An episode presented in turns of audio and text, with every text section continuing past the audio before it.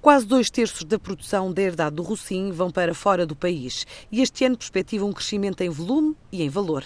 Numa altura em que assinala o décimo aniversário, a produtora de vinho alentejano tem mais de uma centena de hectares entre Cuba e Vidigueira e, para além da produção, há projetos de enoturismo e outras atividades relacionadas com cultura e lazer.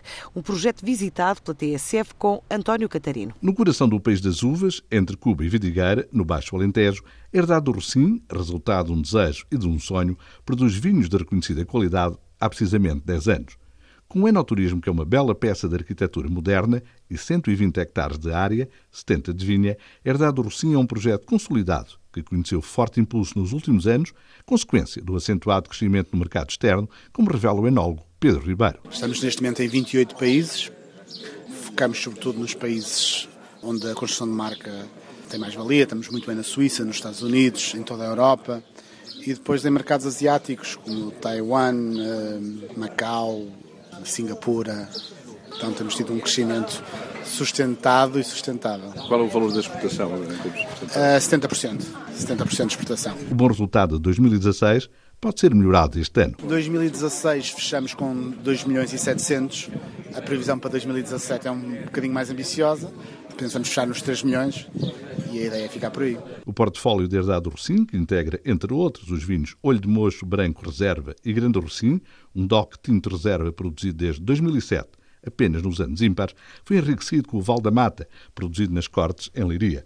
Um vinho feito com o coração, confessa a enóloga Catarina Vieira. Eu acredito que se não pusermos o coração nos projetos e só pusermos os números apesar dos números, infelizmente, ser a coisa mais importante, o, o, o nosso cunho pessoal e o nosso envolvimento sentimental com os projetos é fundamental e eu acho que é isso que faz a diferença. É esse envolvimento que faz falta, que faz a diferença. O mercado obriga a fazer diferente e, como tal, Herdade do Rocinho vai lançar vinhos com a regada base tradicional, adianta Pedro Ribeiro. Vamos lançar eh, projetos eh, diferentes. Nós fomos um bocadinho atrevidos ao lançarmos o Herdade do Rocinho Ânfora, vinhos de talha completamente tradicional tradicionais.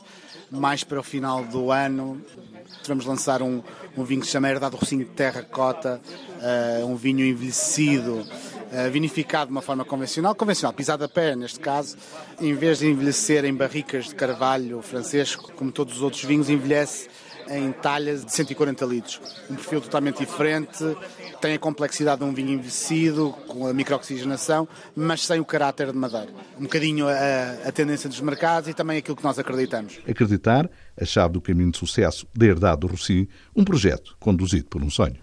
Do sonho à realidade, a ideia da Herdade do Rossi é chegar aos 3 milhões de euros de faturação este ano. Rossi.